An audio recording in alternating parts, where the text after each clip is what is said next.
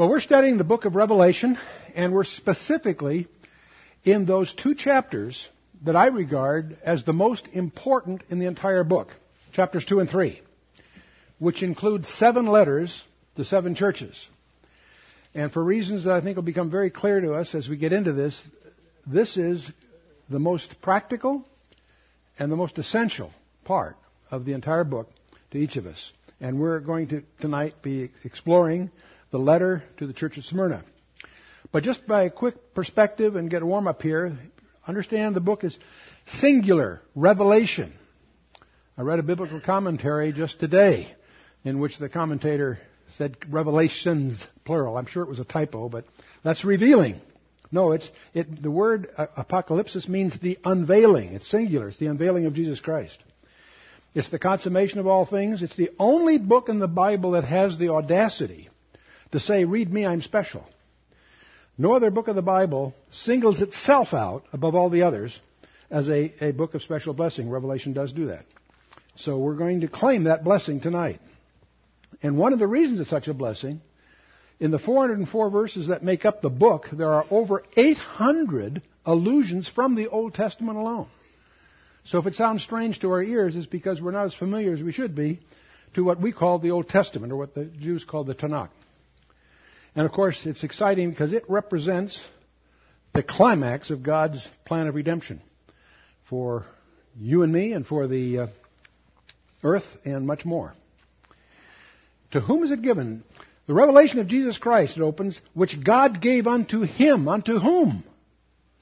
Unto Jesus Christ. That shocks a lot of people to realize that. Everybody reads that and they don't stop to realize what it says. And why did he give it to him? To show unto his servants things which must suddenly come to pass. It's translated shortly. It really means when it starts, it'll be very quick. In text size, the same. It's the Greek word from which we get the word for tachometer.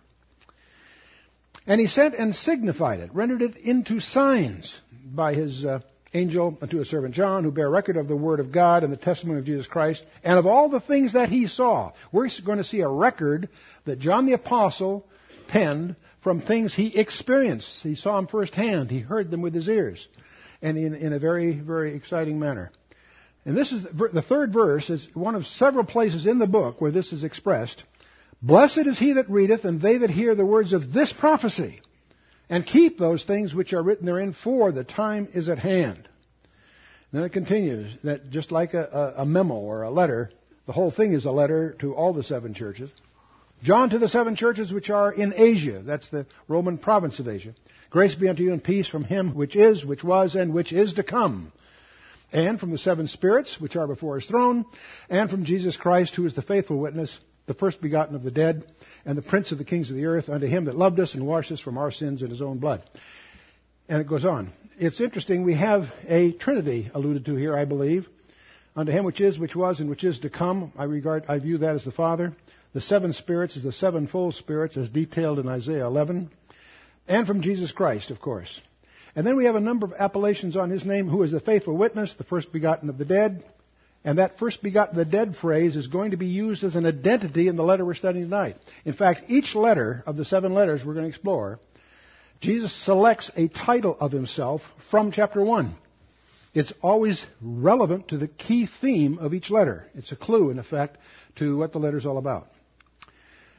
And the Prince of the Kings of the earth, and to him that loved us, washed us from our sins in his own blood. So we have the outline of chapter 1 that we looked at in our earlier meetings, which had an introduction, then the salutation, and the occasion of the book, then the vision of the risen Christ, a, a detailed physical description of Christ in heaven. But then we get to verse 19. That's why I wanted to focus on this, because this gives us the outline of the entire book and the outline that will organize our study for us. The outline of the book and then the preparation for the last two verses of the chapter 1 are there. Now the outline is write the things which thou hast seen. John is instructed to write three packages, so to speak. Write the things which thou hast seen, the things which are, and the things which shall be hereafter, metatauta. And we have the partitioning, if you will, of the book into three parts. The past, present, and future, so to speak. What was the things thou hast seen? That's the vision of Christ that occurred in chapter 1. When you get to this verse, chapter 1 is essentially behind you.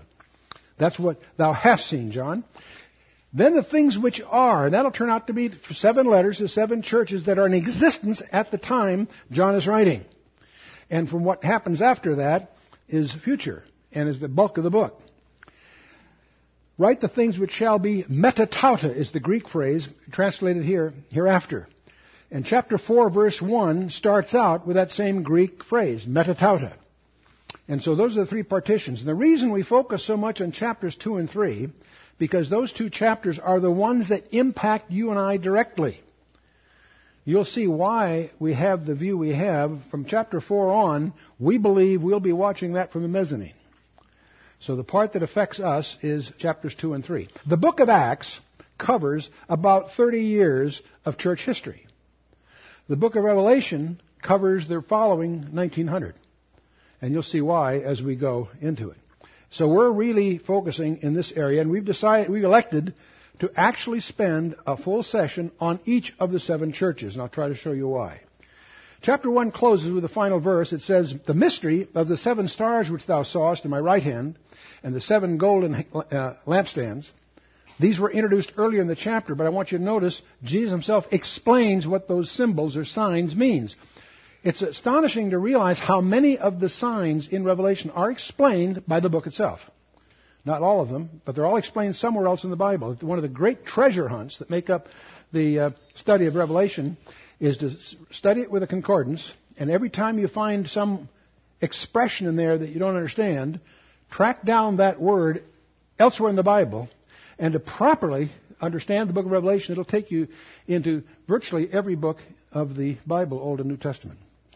But in any case, here Jesus explains the stars and the lampstands. The seven stars which thou sawest in the right hand, the seven golden lampstands. The seven stars are the angels of the seven churches. And the seven lampstands which thou sawest are the seven churches.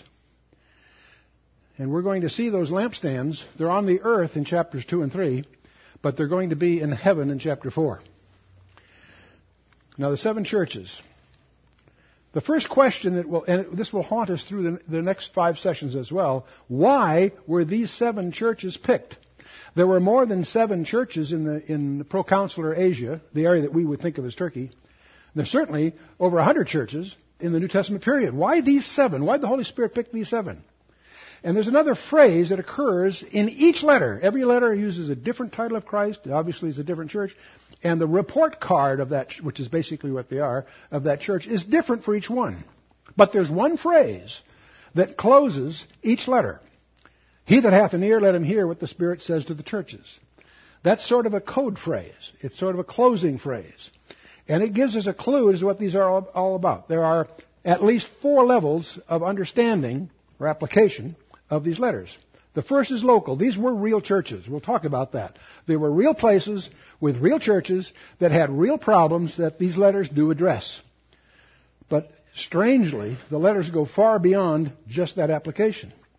It turns out, the Holy Spirit says, He that hath an ear, let him hear what the Spirit says to the churches, plural.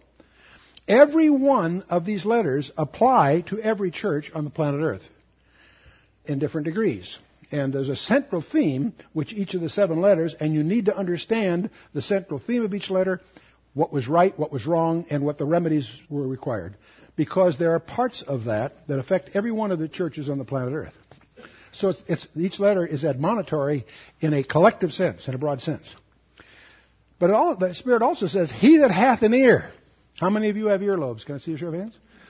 Okay, it's about 90%. Good, okay. Uh, then if you have an ear, you are to listen to this, and that means there is a personal application. The Holy Spirit intended this letter tonight to apply to each one of us to some degree. Now that, so far, so good, no problem. There's a fourth letter that creates some controversy. They have a prophetic implication. And this is not some kind of fringe conjecture. Some people might regard it that way. But I'll just show you why so many scholars ourselves included, uh, feel they are prophetic by making just one simple observation. If these letters were in any other order, this would not be true. But in the order they're in, and with the emphasis that they have, they lay out a history of the church from the apostolic period to the present day. And you have to see that for, you'll either see that or you don't. It's up to you. But we'll show you why we have that view. Now, as we get into this, it'll be instructive for us to be conscious of seven elements that make up the letter. It, there's the name of the church, and the name of the church will have an impact on what it's really all about. That's quite surprising when you think about it. Jesus, in addressing that church, selects a title of himself that fits the situation. And each title is different. There are seven different titles of Christ introduced in chapter 1 and seven different titles of Christ that are used in the seven letters. Then there's a report card. There's some good news. The commendation. You did this really well. I know your works and this, this, this is really great. You feel pretty good. Then you get to the fourth element, which is an expression of concern. We'll say, nevertheless, I have this problem. I have this concern over you. You're not doing quite what you should be over here. Whatever. So it's a report card.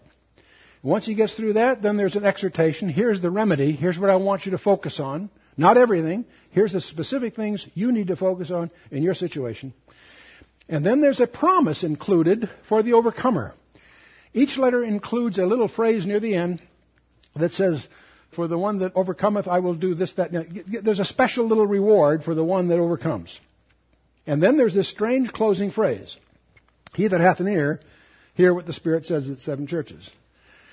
Now you'll see why there are seven elements here, because what you're going to discover when you do all seven churches, there's a couple of churches that have no commendation. There's a couple of churches that have no concern expressed. What's more important to recognize is that every church will be surprised. Every church will learn something they didn't know. The ones that thought they were doing great are not doing so great. The ones that thought they were doing terribly are doing much better than they thought. And that's sobering because we need to realize that our assessment of ourselves, our own church and ourselves, is probably at some variance from the way the Lord sees us. And that's part of what we want to gain by understanding these letters. It's what's, what is His perspective? What's His agenda? What's His business plan, so to speak? So there's report cards. We'll take the churches, all seven, not just the first three, but the name, the title, comment. And what we'll do is we'll fill these in and you'll discover some interesting things as we go. Now, Ephesus last time, the word Ephesus meant the desired one. They were very, very good on doctrine, but they had lost their first love. God desires devotion, not just doctrine, and that was their shortcoming, and, and so forth. And we went through all of that last time, except we noticed something when we did this that the promise to the overcomer was the last thing in the letter. It was after the closing phrase, He that hath an ear, and so forth. It's almost as if the promise to the overcomer was a postscript. Now, with just this one letter, that we, I'm not going to jump to any great conclusions. I just want to call your attention to the value of being very precise when you study. And we're going to discover that the first three are characterized this way, the last four are different. We're going to discover there's several ways. The first three letters are distinctive from the last four, and we'll do that as we go. And we also determined that the, we suggested the possibility, at least, that Ephesus, Smyrna, Pergamos, Thyatira, Sardis, Philadelphia, and Laodicea are each descriptive of a successive phase of church history, it seems. At least that's the conjecture. And of course, Ephesus would be descriptive of the apostolic church, the early church, the first century or so, very jealous for doctrine. That's where we had all the councils and putting down these various heresies that surfaced. They're very diligent on that, but they lost their first love. They lost the love for the king. They were too busy on the business of the king to have time for the king. That was, that's the quick snapshot of Ephesus. But we're tonight going to explore the second letter the letter to Smyrna. And unto the angel in the church, it's Smyrna, right? By the way, the word Smyrna comes from Smyrnios, which is a Greek word that has a Hebrew root, which is mur, which means death. It actually is a word that means myrrh. Myrrh. Myrrh is made from a gum of certain uh, trees or shrubs in Arabia or Ethiopia, and it's highly valued for a number of reasons. It's used in perfume. It's also used in holy anointing oil for priests, and it's used in the purification of women in Esther 2 and so forth. But the primary use of myrrh was for embalming and for uh, pain reliever. Myrrh gives off its characteristic scent by being crushed. So the very term here is going to turn out to be very descriptive of the church at Smyrna. Now, you recall at Christmas we usually celebrate the wise men bringing the three, they're actually not wise men, they're the magi, but in any case, they bring the three gifts to the child. They bring what? What were the three gifts? Anyone? Go- gold, frankincense, and myrrh. Exactly. Gold speaks of royalty. Frankincense is a incense for uh, priesthood, speaking to his deity and priesthood. And myrrh, of course, speaks of his suffering and death. It's prophet, priest, and king. But it's interesting to look ahead in the millennium because we find in Isaiah 60 it's going to, it mentions that he is going to be given gifts one in the millennium of gold and frankincense, but no myrrh. Why no myrrh? Because his death is behind him. It's once and for all. There are obviously different levels of application. We'll focus initially, of course, on the local. The Smyrna was an actual place. It's about 42 miles north of Ephesus. It had a double harbor had a narrow entrance to the second part with a chain that could be blocking it. This has since been silted in, but that's the way it was originally. Today, this city is a thriving city in Turkey. It's known as Izmir, which is a Turkish rendering in a sense of Smyrna. And it's the third largest city in Turkey. It's got about 300,000 population. It's a very beautiful, very bustling city. In the New Testament period, it probably had a population of about 100,000, which was a very large city in those days. It ex- exports tobacco, grapes, figs, cotton, olives, and olive oil. A lot of shipping. It's got a great harbor. In fact, if you look at a map, that's where Patmos is. That's where John is writing this. We were at Ephesus last time, and that had a harbor that was getting uh, filled with erosion because the Romans took down all the trees, and that caused erosion. That eventually lost the harbor. But Smyrna is about 42 miles to the north. It has an excellent, almost double harbor. As such, it becomes a major trading port that connects Greece and the rest of it to the east. If you look at a regular contemporary map, you can see Izmir there, just north of Ephesus. You can almost see a triangle between Athens, Izmir, and Patmos to get a rough feeling for the geography there. Very, very key location. In fact, it's always been. It's at the entrance of a very fertile valley, a very well sheltered gulf, very sheltered harbor. Its strategic placement caused it to rival other cities, Sardis and others, as the connection between Asia and uh, Europe. And so it's very prosperous from the beginning. Strabo uh, described it as the most beautiful city in the world. And even today, the bustling Izmir has been termed the Paris of the Levant. It was devastated many years ago. It, uh, it had a history about 2,500 years before it was devastated by uh, the Lydians and so forth. But anyway, we get to about the fourth century. Alexander the Great orders one of his generals, Lysimachus, to build a strong, well-planned city, the most beautiful city in that region. And uh, it became known as the Flower of Ionia. It was singled out for excellence very early. And it, it prospered. In addition to that patronage from Alexander, it also became one of the greatest cities of the known world. When you get to about 27 BC, it comes under the control of the Romans because it, it was a very faithful ally to Rome in the Syrian and Mithridatic wars, and so they played the chips right and they were on the winning side. So they uh, enjoyed great material prosperity for the next several centuries.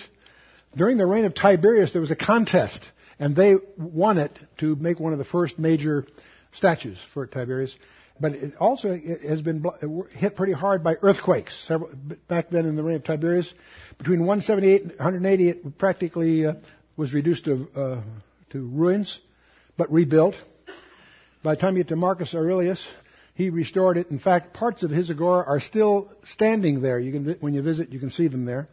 And about 370, another earthquake demolished the city. But again, they always rebuild. It's, it's so prosperous and it's such a critical location that uh, there's a lot of pressure to always you know, rebuild. But it obviously has been a major pagan center. At the foot of the mountain, there's a huge temple for Zeus, which is considered in, in that pantheon uh, the father of the gods and so forth. But also along the Golden Street, as it's called, from the port all the way up to that mountain, there's just a row of shrines. Apollo to Apollo the sun god, to Aphrodite, the goddess of love and so forth. Esculapius, the god of medicine. We're going to talk more about him next time because he's very prominent in Pergamus. We'll talk about some of the interesting things that lie behind that whole tale. Cybele is the primary goddess for Smyrna. At the Agora itself, that's the commercial and political center, there were statues of Poseidon, the sea god, and Demeter, the, the goddess of corn. But in any case, the primary deity they worshiped was Cybele. I won't get into a lot of this, except her worship was very wild and unrestrained. She's considered the giver of wealth, and she's always in, uh, depicted enthroned with a very unusual crown, a crown of battlements and towers. And I mention this primarily because there are some speculation by some scholars that in Daniel chapter 11, it, it, there may be an allusion to this because of speaking of as the goddess of fortress. In your King James is the god of forces, but in the the rendering is it's actually female. The goddess of fortresses is alluded there, and some people associated with this particular idol. But more to the point of our interest, uh, Smyrna was also one of the early places to sponsor Caesar worship. It readily accepted Caesar worship in 196 BC. So this is a couple of centuries before the period that we're going to be watching in John's period the Smyrnians erected a temple to Dea Roma, the goddess of Rome. And because of that, they won the contest, so to speak, to build uh, this uh, temple to Tiberius in 26 AD. The worship of the emperor was compulsory. Now, for most people, this was a token gesture. Each year, a Roman citizen had to burn a pinch of incense on the altar and acknowledge publicly that Caesar was supreme lord. Now, this was simply an action they took to be primarily, it's primarily a political one because every individual in the empire could worship whatever gods they wanted to, because they had all kinds of tribes and cultures that they had conquered. But what they wanted to do is get everyone to acknowledge that Caesar's number one. That was their way of having them express a commitment to Caesar above all others. It was just a way of unifying and integrating the many elements of the empire. And if you did that, you, you go up there and you put a pinch of whatever it is into the fire, you received a formal document that you had done so each year. And that was a very important certificate politically. Now this was unfortunately a very vital test for a Christian. And there were many Christians that went ahead and did that just to avoid trouble. But Christians who were serious about Jesus Christ had a problem. They refused to go and put this pinch of incense in the fire, and that caused them to be burned at the stake, in effect, willingly. Because all they had to do to avoid being burned at the stake is put a pinch of stuff in the fire. But not in good conscience, because if Jesus Christ is Lord, Caesar isn't. And so those that refused were made an example of, either by being burned at the stake or fed to the lions or whatever. So anyway, let's take a look at the letter Jesus writes to the church of Smyrna. Under the angel of the church of Smyrna write, These things saith the first and the last, which was dead and is alive. Now this is the title of, that Jesus chose. Now interesting title. First and last, he which was dead and is alive. These are the elements of the identity of Christ to this church. And it's interesting, you're going to see that concept of death all through this because they were facing martyrdom every day. We last time we when we looked through chapter 1, we noted that this expression first and the last occurs how many times in the Bible? Seven. Good guess. What's very revealing is in two of the places he not only says he's the first and the last, but he was dead and is alive. That's a blow to the Jehovah's Witnesses because they love to talk about Jehovah God and so forth, and you can get them to acknowledge in each of these references that the first and the last is, of course, what they call Jehovah God. But Revelation 1:17 and Revelation 2:18 has got an embarrassing phrase tucked in there. I'm the first and the last who was dead and am alive. That's a little hard to deny that that's speaking very specifically of none other than Jesus Christ. Then he gets to the report card. I know thy works and tribulation and poverty, but thou art rich. And I know the blasphemy of them that say they are Jews and are not, but are of the synagogue of Satan. Ooh. Now this is the commendation. This is the good news, Smyrnians. Jesus says, I know thy works. We need to notice that almost every letter says, opens that way. The commendation is, I know thy works. Jesus knows what you've accomplished. He knows what really motivated it, whether it was public approbation or whether it was really for him. But in any case, I know thy works and your tribulation and your poverty. Now, by the way, this term tribulation, don't confuse tribulation with the Great Tribulation. Tribulation here is used in the sense of persecution. We're going to be dealing with the great, a specific period of tribulation that Jesus himself labels as the Great Tribulation. But this is speaking in effect of, of just persecution and poverty. But then he inserts a little editorial comment. But thou art rich. They thought they were poor, but Jesus is telling them, hey, you're better off than you think you are. And I know the blasphemy of them which say they are Jews and are not, but are of the synagogue of Satan. Let's talk just a little bit about tribulation. There's several different words. The word that's used here is thlipsis, which is a pressing together, crushing under pressure. It's a metaphor for oppression, affliction, tribulation, distress, or straits. Anyone here not in tribulation? That was a trap. You'll see why in a little bit. But I want to emphasize right up early, we're not talking about the Great Tribulation. That's going to become clear as we go downstream. We, every one of us, are going to have tribulation, trouble, persecution. Why? Because Jesus promises it in John 16:33, 2 Timothy 3:12, and elsewhere. He also speaks of our poverty, poverty but rich. This is going to be in contrast, vivid contrast, to the church at Laodicea at the end, which thinks they're rich but are actually poor. The church of Smyrna thought they were poor but were much richer than they thought. The church at Laodicea, with its fancy cathedrals or whatever, thinks they're rich but are actually poor. And we're going to we'll indulge in that contrast later as we go. There are two words for poverty in the Greek. Penia, which means having nothing that's superfluous. That's you know, you know what you got your minimum necessities. And uh, ptocheia, which is the one that word that's used here. It's a state of one that has nothing at all. It implies absolute beggary. We have to beg for everything. You've got zippo, nothing. Less than nothing. You've got zero with the rim rubbed out, okay? Jesus says, I know you're suffering. That's how comforting that is. Now, what's interesting about their poverty, it could have been ameliorated with a pinch of incense in a fire offered to Caesar, it would all go away. No problem. And there were some that would argue, well, I'm secretly a Christian. I'm just not going, I'm just, I'm going to avoid some trouble. That was sort of the parallel idea in the book of Hebrews. The book of Hebrews is written to the Hebrew Christian before the, while the temple was still standing. And many of them were getting oppressed by their Jewish friends because they were Christians. And some of them were considering the idea of going along with that and getting saved at the last minute. And that was what, what the writer of Hebrews points out that's not an option. Then we get into this strange thing. Who are these that say they are Jews and are not? What on earth could, the, the blasphemy uh, that say they are Jews and not? But Jesus designates them as the synagogue of Satan. Who is this referring to? Now, John, the writer, knows a lot about the blasphemy of Jews. If you read John chapter 8, it's one of the most intense uh, exchanges between Christ and the Pharisees. They call him illegitimate. They cast an aspersion to his birth, that Mary was unmarried when he was, you know, uh, gotten pregnant. And he says, I'll tell you something about your fathers. You're, you're the father of the devil. And there's a, there's a, there's real, you, you, when you read John 8, you want to really understand the sparks that are flying. But he understands the blasphemy of Jews. Some of the scholars view this allusion to those that were legalistic, the legalists, the Judaizers. And this is the leaven that the epistle of the Galatians hits head on. You know, remember in Acts 15 there was the demand that the Gentile converts had to get circumcised. Circumcision was a symbol of, a, of an allegiance to the covenant with Abraham. Circumcision of the children was a demonstration that the parents were committed to the covenant of Abraham. Now, in today's world, it doesn't mean as much because it's often done just for medical reasons. But the, you know, classically, the, the, circumcision was an indication of the parents being committed to Abraham. Well, the idea was that when a Gentile became a Christian, they were obviously uh, generally un- uncircumcised. There was, a, that, there was a big issue, and that's what led to the council in Acts 15. The conclusion was that they don't have to become Jews to become Christians. Okay, even Peter is rebuked by Paul in these issues. In Galatians 2 and 3, it's mentioned.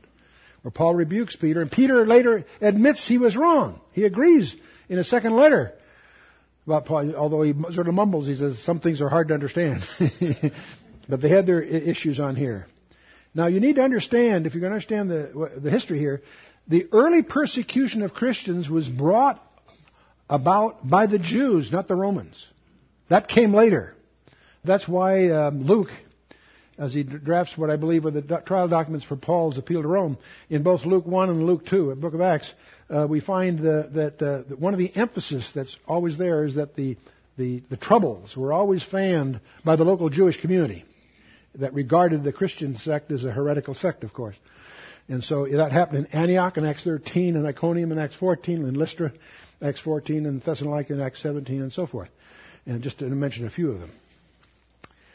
It's interesting that Polycarp, John trained Polycarp. John's the one that appointed uh, Polycarp to the as the bishop of Smyrna, and John is writing the, uh, this letter uh, in about 95 A.D. under under the uh, under Domitian, right? about 166 AD. So a good, you know, a good Polycarp by now is probably 100 years old, maybe over 100 years old. And he is, he refused to recant as he was asked to. And his quote, when they put, they're tying him to the stake, to burn him at the stake, he said, 80 and six years have I served him, Jesus Christ. And he never did me wrong. How can I now blaspheme my king who has loved me so? Bring on the flames. So this old man was burned at the stake on a Sabbath day by the Jews, as well as uh, uh he, they encouraged the Jews. They, they were they were you know part of the cheering section here, as they burned Polycarp, Bishop of Smyrna, at the stake. You know, we speak of the remember the uh, parables of the various soils and the sowing of the tares. There are four tares that were sown in the early church. Legalism was one of them. Legalism denies Christ's completed work. Gnosticism is a denial of Christ's humanity. And Caesar worship, the denial of Christ's lordship. These three tares or false doctrines are, uh, were the primary adverse thrusts against the early church. Legalism, denying Christ's completed work, Gnosticism, denial of Christ's humanity, and Caesar worship, denial of Christ's lordship. Okay, let's get to the exhortation then. Jesus goes on, Fear none of those things which thou shalt suffer. Behold, the devil shall cast some of you into prison, and, that ye may be tried. And ye shall have tribulation ten days. Be thou faithful unto death, and I will give thee a crown of life. Pretty straightforward exhortation. Fear none of those things. It's interesting that one of the condemnations we'll see in the lake of fire, but when it lists the various people going to be thrown in fire, the first one listed are the fearful. It's hard to realize that fearfulness is the opposite of faith. Fear none of these things which thou shalt suffer. Behold, who's going to cast you into prison? The devil. He's behind all of this. That ye may be tried. And ye shall have tribulation ten days. Be thou faithful unto death, and I'll give thee the crown of life. See, they're fearful of death. Jesus will give them the crown of life. Now, this term 10 days has a couple of different understandings by various authors. The term 10 days is held by some scholars as to be an, a Hebrew idiom for a short period of time. We find it used that way in Genesis 24 verse 55, Job 19:3, Dan 1:12. It's used as a figure of speech, if you will. And that may be what it means, but I'm going to show you something other, another view that might be more uh, defendable. By the way, the cr- word crown here is a Stephanos, not a diadem. So the Stephanos here is the kind of thing you reward a victor, if you will. Ten days.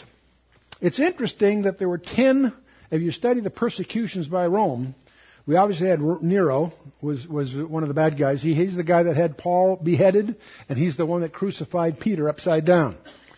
Then we get to Domitian. That's the guy that exiled John to Patmos, and that's in other words, the contemporary guy here, he is followed by Trajan when, when Domitian dies and when John is released from Patmos to go back to Ephesus, where he retires, in effect.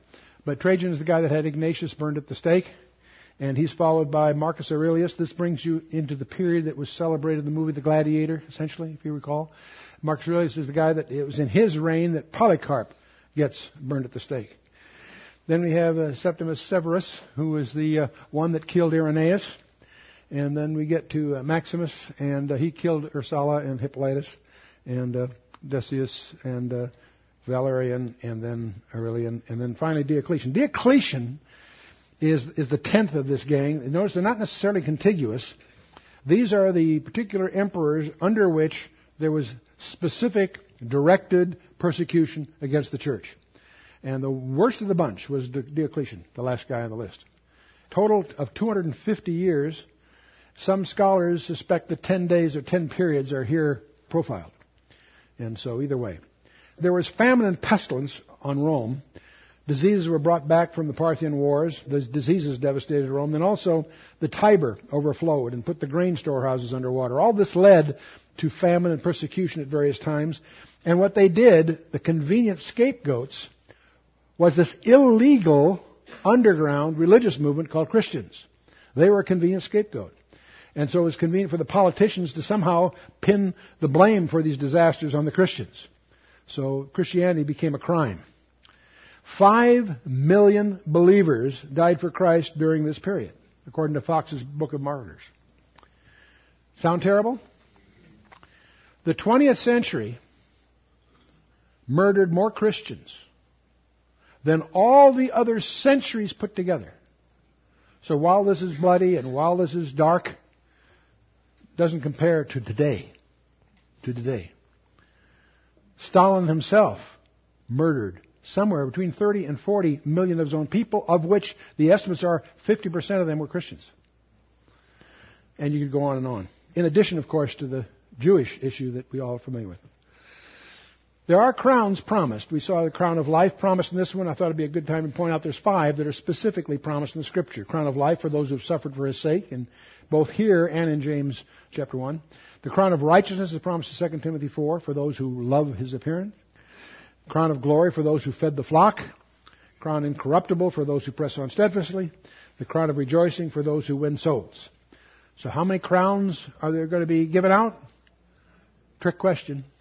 Probably many, many, many different kinds. If I was going to pick a guess, I wouldn't pick the five that are listed. I'd guess seven, but I suspect there's more than that too. These are just happen to be the ones that are alluded to specifically in the scripture. Okay, we went through the exhortation. And after the exhortation, we have this phrase, He that hath an ear, let him hear what the Spirit says to the churches. And then we have this promise to the overcomer. He that overcometh shall not be hurt of the second death. First thing I want you to notice is the structure. You notice that the promise to the overcomer, just like the previous letter, is like a PS. It's after the close of the letter. It's like an appendage. It speaks of the second death. Revelation, uh, we'll, we'll talk about that in chapter 20. We'll talk about it more there. Also, Jude talks about being twice dead. You see, if, you, you know, if you're uh, born once, you die twice. If you're born twice, you die once. That's the way to go. Right? Okay. Well, I said there are different applications. Let's talk. Uh, how does this apply? That, fine, we've talked about how it applies to, to Smyrna. How does it apply to you and I? Well, first of all, one way we need to apply this, and I'll show you I'm going to give you an addenda at the end of this. Will may surprise you, but don't confuse persecution with the Great Tribulation. And here's the key phrase. I didn't even put it on a slide. I want you to be paying attention here. Just because we believe we can prove to you that the church will not go through that period of time called the Great Tribulation, where do we in America get the arrogance to presume that we'll be exempted from what most of the body of Christ in most of the world for most of the last 1900 years have had to endure. It's called persecution. Don't confuse. A lot of people accuse pre-trib people of being escapists. No, hardly. Hardly. No, we, we, we, we, are not that naive. Most of the body, most of the world, most of 1900 years had to endure persecution. It is the opinion of many, and we join with those, that ultimately the body of Christ in America will have to go underground again, like it had to in the early years. But let's get back to this non Jews. What on earth are the non Jews? Is it possible? Is it possible that these who say they are Jews and are not are those who claim that Israel forfeited her promises and it now falls upon the church? Is it possible that this illusion this very strange illusion that we find here in this letter may be reflexive on the people who hold a view that's called replacement theology. That somehow, because Israel rejected her Messiah, that all those promises that God gave Israel now fall upon the church. That's taught in most churches in America, by the way. But it's blasphemy. It makes God a liar. Because Paul, in his definitive statement of Christian doctrine called the Book of Romans, hammers away for three chapters, chapters 9, 10, 11, that God is not finished with Israel. That's a heresy. The origin and the destiny for the church and Israel are different. Different origins, different destinies. We need to understand that. And this replacement theology is the root cause to anti Semitism, and it was the root cause of the Holocaust in Europe, the silent pulpits in Europe. Okay, we've talked about the Monterey. What about to us personally? What does the Smyrna letter have to do with you and I? Well, for one thing, 2 Timothy 3.12. We mentioned it before, but let's look at it. Yea, and all that live godly in Christ Jesus shall suffer persecution. And I won't ask you to put up your hands if you're not having persecution because that implies you're not living godly in Christ. so people come up to me and say, gee, Chuck, I'm, I, I'm not in persecution. I got good news for you. Just wait. we are promised persecution. It raises a question why do Christians have trials? This is a throwback to our review of the book of Romans. And uh, you may recall I, I, picked, I had 10 examples why Christians have trials. I got most of these from Hal Lindsey's book, Combat Faith. We put this in our Romans study. To glorify God. We find that in Daniel 3 and elsewhere. Another reason Christians have trials is to discipline for known sin. Not necessarily, but sometimes. And there's a number of passages that support that. Often we have trials to prevent us from falling into sin. 1 Peter 4 deals with that. To keep us from pride. That was Paul with his thorn in the flesh. Many of us suspect it was an eyesight problem, but nevertheless, whatever it was, it kept him from pride. My grace is sufficient for thee, uh, God told him three times. Sometimes we have trials to build our faith. That's what Nan's book's all about, the faith in the night seasons.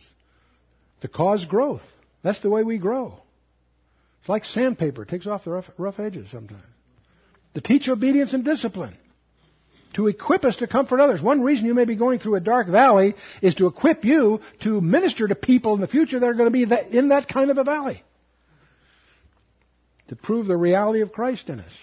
To draw us into intimacy, is the way Dan would express it. Another one is kind of a surprise for testimony of the angels.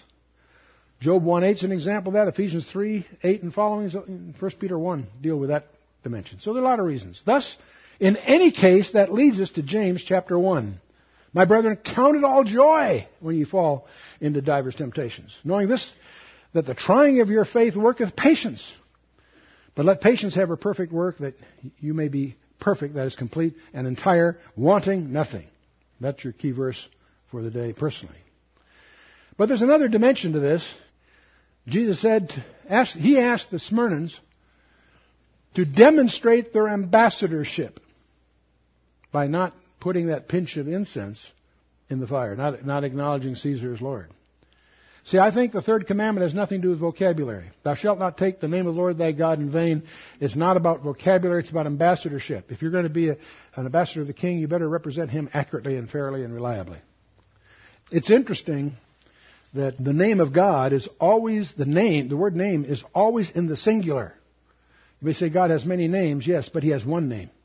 And you're representing God when you say, uh, uh, you take the name of the Lord thy God, singular, name singular. Okay, that leaves prophetic. And in this case, uh, just Ephesus, we went through this with Ephesus. We assumed that Ephesus was pretty much the apostolic church. That makes Smyrna the persecuted church. And after the apostolic period, we go through these centuries up until Constantine, where they are up until the, the, the you know the, uh, the beginning of the fourth century, where um, uh, we have something even more disastrous than persecution take place, and we'll take that next time.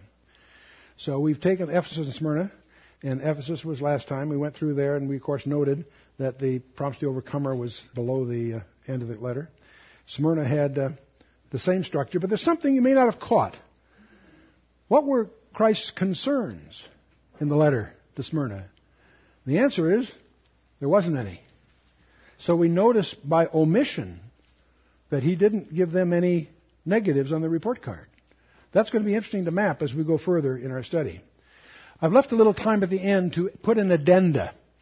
This addenda, I think, is going to be some essential background as we go forward in the book of Revelation. I'd like to talk about one of the pivotal prophecy passages in the New Testament called the Olivet Discourse. It's recorded in Matthew 24, Mark 13, and Luke 21. And when you look at all three of those passages, they are so similar that virtually 99 out of 100 Bible scholars will assume that they're the same message, recorded in three slightly different ways by three different hearers. I'm going to suggest to you to put that on the shelf for the moment and let's examine those because I think in, if you are precise in your understanding of the Scripture, if you really believe it's God breathed, if you really believe in what we call a high view of inspiration, then if there are differences, those differences may prove to be very significant. So let's take a look at Matthew 24's rendering as the base rendering, because he took shorthand. We can assume it's a competent record. Let's go through it. And Jesus went out and departed from the temple. His disciples came to him for to show him the buildings of the temple. And Jesus said unto them, See ye not all these things? Verily I say unto you, there shall not be left here one stone upon another that shall not be thrown down. And as he sat upon the Mount of Olives, the disciples came unto him privately, saying, Tell us, when shall these things be, and what shall be the sign of thy coming and the end of the age? Now, we're not going to be able to resolve all the issues as we go. We're just going to hit a few highlights. But first of all, they came to him privately. And where? On the Mount of Olives. You with me so far? It may surprise you know that's not the Luke account. We'll, we'll come back to that in a little bit. Jesus answered said to them, Take heed that no man deceive you. For many shall come in my name, saying, I am Christ, and shall deceive many. Notice Christ's injunction here. See that you be not deceived. How do you keep from being deceived? There's, that's a whole study that we're going to undertake separately, but it, it's, it's, it's our challenge. Let's move on here. And ye shall hear of wars and rumors of wars. See that ye be not troubled. For these things must come to pass, but the end is not yet. For nation shall rise against nation, kingdom against kingdom. There shall be famines and pestilences and earthquakes in divers places. And all these are the beginning of sorrows. Notice that verse Nation shall rise against nation, kingdom against kingdom. There shall be famines, pestilence, earthquakes in divers places you'll discover that those signs, that group of signs, are distinctive. They're in the Matthew account, they're in the Luke account, and they're also constitute the first half, if you will, of Revelation 6. So we're going to talk about those in depth when we get to chapter 6, but just be aware of them as sort of a marker at this point. Then shall they deliver you up to be afflicted and kill you, and you shall be hated of all nations for my name's sake. And then shall many be offended and shall betray one another and shall hate one another, and many false prophets shall arise and shall deceive many. Notice that first word in verse 9 of Matthew 24. Then. Matthew is talking about what happens after the beginning of sorrows. What happens after that group of sides. You with me so far? Okay. And because iniquity shall abound, the love of many shall wax cold, and he that shall endure to the end, the same shall be saved. And this gospel of the kingdom shall be preached in all the world for a witness to all nations, and then shall the end come. And then he has this key verse. When ye therefore shall see the abomination of desolation spoken of by Daniel the prophet stand in the holy place, let whosoever readeth, let him understand. The abomination of desolation. This is a technical term that Jesus could use because two centuries earlier that had happened and every Jew knew it. Uh, Antiochus Epiphanes, he he tried. He made re- reading the Torah a crime. He outlawed Judaism. He, he slaughtered a pig on the uh, uh, brazen altar in Jerusalem. If you know how they feel about pork and how they feel about that altar, you can imagine how that went over. He didn't stop there. He then erected an idol to Zeus in the Holy of Holies, and that tore it. That led to the Maccabean revolt, where, though vastly outnumbered, they took on the Greek Empire, and they threw off the yoke of the Seleucid Empire. Took three years, and when they'd regained control, they destroyed all the implements of the temple that had been de- defiled by the Greeks, and they made new ones, and they rededicated the temple, and that's honored to this very day by what they call the Feast of Lights or Hanukkah. And Jesus himself observed it in John 10 verse 22. So we know what that is, but Jesus is using it prophetically. So that event that happened two centuries earlier, Jesus says is going to happen again. He says, when you therefore shall see this happen. Spoken of by Daniel the prophet, Jesus here just saved you hours of boring library research. Did Daniel write the book of Daniel? Absolutely. Was he a prophet? Absolutely. How do I know? Jesus told me so. That ends the argument. I can give you lots of other proofs, but that's, that's all you need. And where is this abomination of desolation? It has to stand in the holy place. This is not just a desecration of the temple by burning it down, but the Romans did do that. No, this, is, this was a specific political move. Now, how many of you read that with me this evening well, on the screen? I see your hands? I did a dirty trick to you. You see, that's not just for pastors or theologians, that's for you. If you read it, you have a command from Jesus Christ to understand that.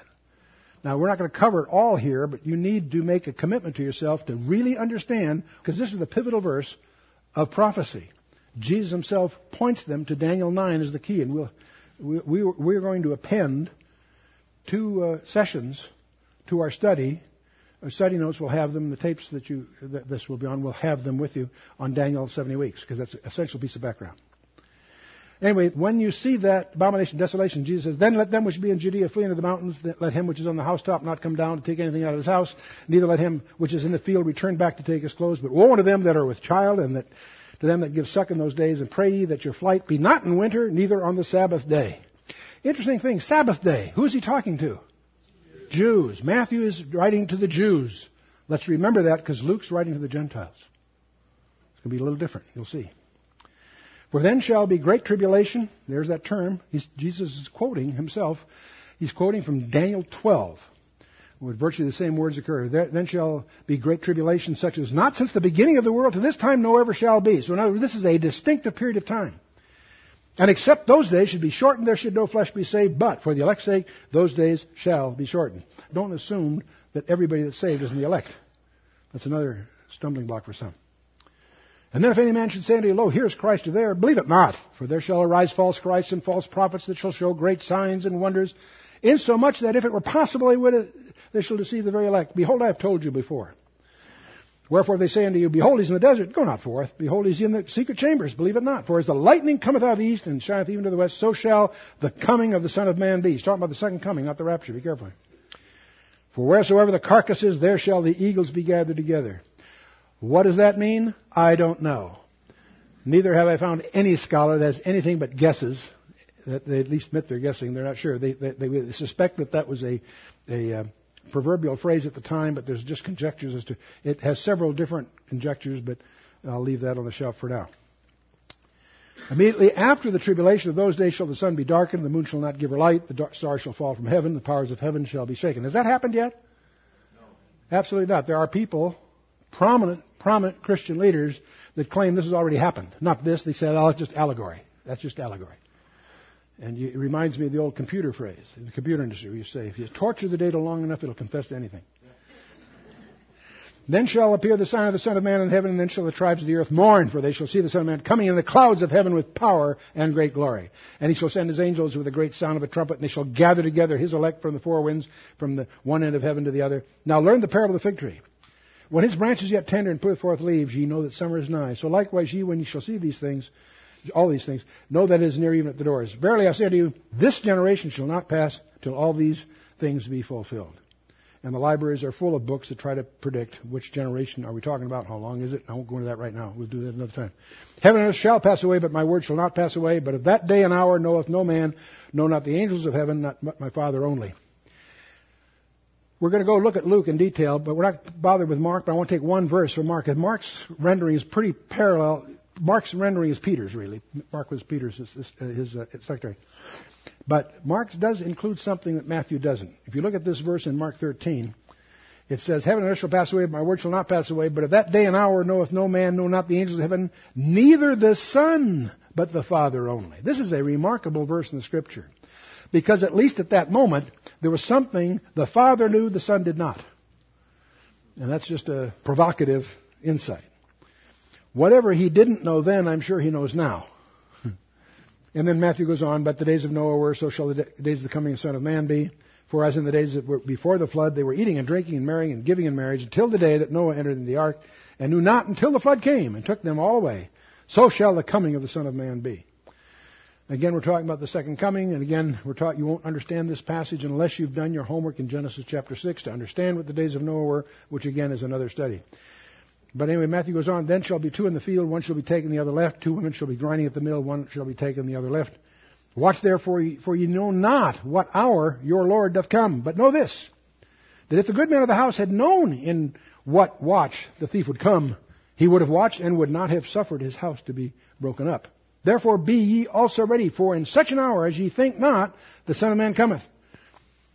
Who then is faithful and wise servant who his Lord hath made ruler over his household to give him meat in its due season? Behold, blessed is that servant whom his Lord, when he cometh, shall find so doing. For verily I say to you, that he shall make him ruler over all his goods. But if that evil servant shall say in his heart, the Lord delayeth his coming, he shall begin to smite his fellow servants and drink and eat with the drunken. The Lord of, the, of that servant shall come in a day when he looketh not for him, and in, in an hour when he is not aware of, and shall cut him asunder and point him his portion with the hypocrites. There shall be weeping and gnashing of teeth.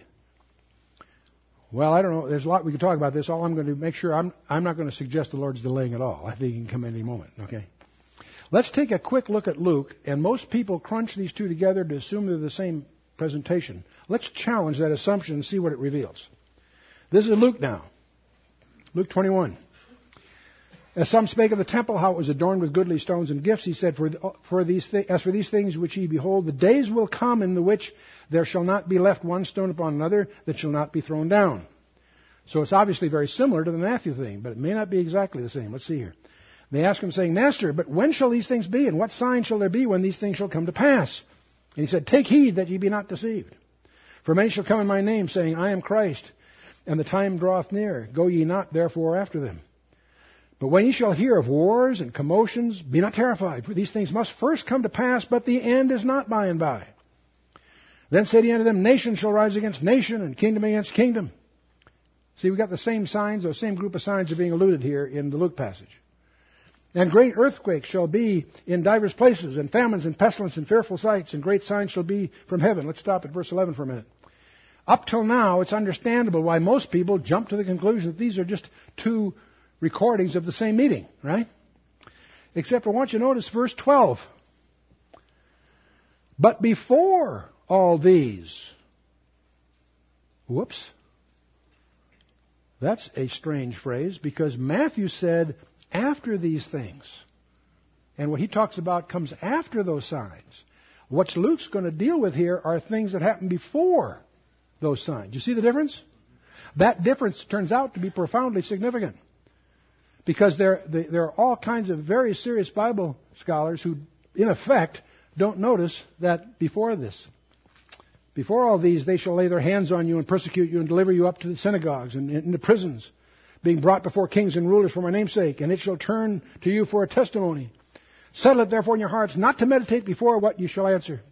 For I'll give you a mouth and a wisdom which all your adversaries shall not be able to gainsay nor resist. And ye shall be betrayed both by parents and by brethren and kinsfolks and friends, and some of you shall they cause to be put to death. And ye shall be hated of all men for my name's sake. But there shall not a hair of your head perish in a permanent sense. That may be just a afterlife remark, or it may mean something else. I'll come back to you in a minute. In your patience possess ye your souls. And when ye shall see Jerusalem compassed with armies, then know that the desolation thereof is nigh. Then let them which be in Judea flee into the mountains, and let them which are in the midst of it depart out, and let not them that are in the countries enter thereinto. For these be the days of vengeance, that all things which are written may be fulfilled. So here Luke is telling them before these signs, they're going to have trouble, and when they hear Jerusalem surrounded, get out of town when you can. Let me tell you something most people don't know. Vespasian and his son Titus were the main Roman leaders conquering the various cities in Israel about this time until Nero dies. When Nero dies, there's turbulence in Rome, and I won't go through all the politics. The Galba took over, they murdered him, and so forth. Vespasian goes to Rome as become the emperor of the entire empire, leaving his son, general, who then follows through and sets up the siege that causes Jerusalem to fall in 70 AD. The point is, I've tracked this down. I've, I've, I, there are some scholars that point out they believe that no Christians got killed. Over a million people got killed in that siege, but no Christians. Why? Because Jesus warned them when you see the cities getting surrounded, get out of town. And during this hesitation by the Romans, because of the turbulence associated with Nero thing, they didn't close it up. And that gave those guys a chance to split and get into the hills wherever. Follow me? And that's the premise by some scholars is the Christians, if they followed Christ's advice, would not have been in the fall of Jerusalem. Interesting. But uh, let's go on here. Woe unto them that are with child, to them that give suck in those days, for there shall be great distress in the land and wrath upon this people. For they shall fall by the edge of the sword, and shall be led away uh, captive into all nations, and Jerusalem shall be trodden down of the Gentiles until the times of the Gentiles be fulfilled. There shall be signs of the sun and the moon. This is now he's, he's looking ahead, of course, in the stars and upon the earth, the distress of nations, perplexity, the sea and waves roaring, men's hearts failing for fear and for looking after those things which are coming upon the earth. For the powers of heaven shall be shaken, and then shall they see the Son of Man coming in cloud with power and great glory. And when these things begin to come to pass, then look up and lift up your heads, for your redemption draweth nigh. And he spake to them in a parable, Behold, the fig tree and all the trees. No, it's not just a fig tree here, all trees. When they now shoot forth, ye know, you see and know of your own selves that summer is now nigh at hand. So likewise, ye, when you see these things come to pass, know ye that the kingdom of God is nigh at hand. Verily I say unto this generation shall not pass away till all be fulfilled. Heaven and earth shall pass away, but my word shall not pass away. Take heed to yourselves, lest any time your hearts be overcharged with surfeiting and drunkenness and cares of this life, so that they may come upon you unawares. For as a snare shall it come on all them that dwell on the face of the whole earth. Watch ye therefore and pray always. Get this verse, interesting key verse. Watch ye therefore and pray always, that ye may be accounted worthy to escape all these things that shall come to pass and to stand before the Son of Man. Wow. That's interesting. In the, in the daytime, now, now, you thought this was the Mount of Olives? No, look what Luke says. And in the daytime, he was teaching at the temple. At night, he went out and abode in the Mount of, that is called Mount of Olives. And all the people came early in the morning to hear him at the temple, for to hear him. Gee, I thought they were the same briefing. Apparently they're similar, but not exactly the same. Very similar, but not the same. It's the strange thing that Luke says, and but before all these they shall lay hands upon you, etc., etc. Matthew says, then shall they. There's a big difference. And these verses bracket this group of signs false Christs, wars, famines, earthquakes, right? Then and before, very different. Let's see if we can stand back from this now and draw some interesting observations. Luke and Matthew are taking a slightly different perspective. Luke's talking to Gentiles and Matthew, the um, Jews. Both of them face this group of signs wars, famines, pestilences, earthquakes, and so forth. You with me so far? Okay. Luke is focusing beforehand, Matthew after. There are two desolations of Jerusalem in view. Luke is focusing on the, the, the fall of Jerusalem in 70 AD, which occurs prior to the wars and pestilences and earthquakes. You with me? That's what he says. Matthew is looking at a different desolation because he includes a milestone that Luke doesn't even mention. After the wars, famines, pestilence, earthquakes, Matthew says, these are the beginning of sorrows. But when ye shall see, in other words, after this, the abomination of desolation. Then let them which be in Judea flee, etc. You with me? So Matthew is focusing on a second desolation that is labeled by Jesus himself as the Great Tribulation. Yes, it does involve Jerusalem. That's the center of it. Jeremiah 30 verse 7 calls it a time of Jacob's trouble. So we have a big difference here. Why am I getting into this here? Because the seven letters, seven churches fit after the fall of Jerusalem, because that happened in 70 AD and John is writing in 95 AD, but clearly when he's writing the wars and rumors of wars, what we call Revelation chapter 6 hasn't happened yet. You with me? Okay, we're together. Something very interesting. Luke doesn't even mention the Great Tribulation as such. He talks about its climax. He obviously has a, a total view involved. But he makes, he makes no mention of the abomination of desolation. The fleeing to the mountains instruction are for those that are threatening captivity by the nations and so forth, right? See the difference? Very similar, but very different. Matthew is writing to the Jews, but the Jews aren't listening because Jesus, uh, riding that donkey, he proclaimed judicial blindness on, on, in Israel that, John, that Paul talks about in Romans chapter 11, verse 25. Israel's blinded until the fullness of the Gentiles be come in. So they're going to be blinded anyway. What Matthew, by the time you get to the abomination of desolation, they have woken up and be watching. The blindness is lifted. You follow me? Because the Gentiles will have come in. It's after the rapture. The rapture occurs between the seven letters and those signs. In a little, I should have left a little gap probably in the diagram there. It's interesting that Luke, while Matthew doesn't deal with the Jews in the fall of Jerusalem, Luke does. But Luke doesn't bother because his readers, I think, are in the mezzanine by the time you get to the, the last part of it. You with me? That's conjecture. I leave it with you to sort it out because it's going, to, it's going to come up again and again. So that brings us to the close of our study tonight. For next time, I want you to once again read chapters 2 and 3. They're not that long. Read the whole chapters. And do an outline of the letter to Pergamus. It's going to be some, full of some surprises for you. And as background, if you have time, find out who Balaam was and who Balak was. You'll find that in Numbers 22 through about 25. And we'll talk about it because Jesus makes reference to them, and you won't understand what Jesus is talking about unless you have the background that he presumes you have. So that's our uh, challenge for next time. Let's stand for a closing word of prayer. Let's bow our hearts. Oh, Father, we just thank you for your word. We thank you that it became flesh and dwelt among us, and we beheld his glory, the glory of the only begotten of the Father. We thank you, Father, for your word. We thank you for this evening. And Father, we would pray that through your Holy Spirit that you would reignite in each of us a new passion for our King. Help us, Father, to repair the damage of Ephesus. That while we need to be sound on doctrine, we have to be ever more sound in our devotion. Help us, Father, to love you more. You've commanded us, the greatest commandment, to love you above all other things. And Father, we also thank you for the warnings in the letter of Smyrna. We do recognize that on the horizon there may be dark clouds, and yet those dark clouds will provide strength for the body.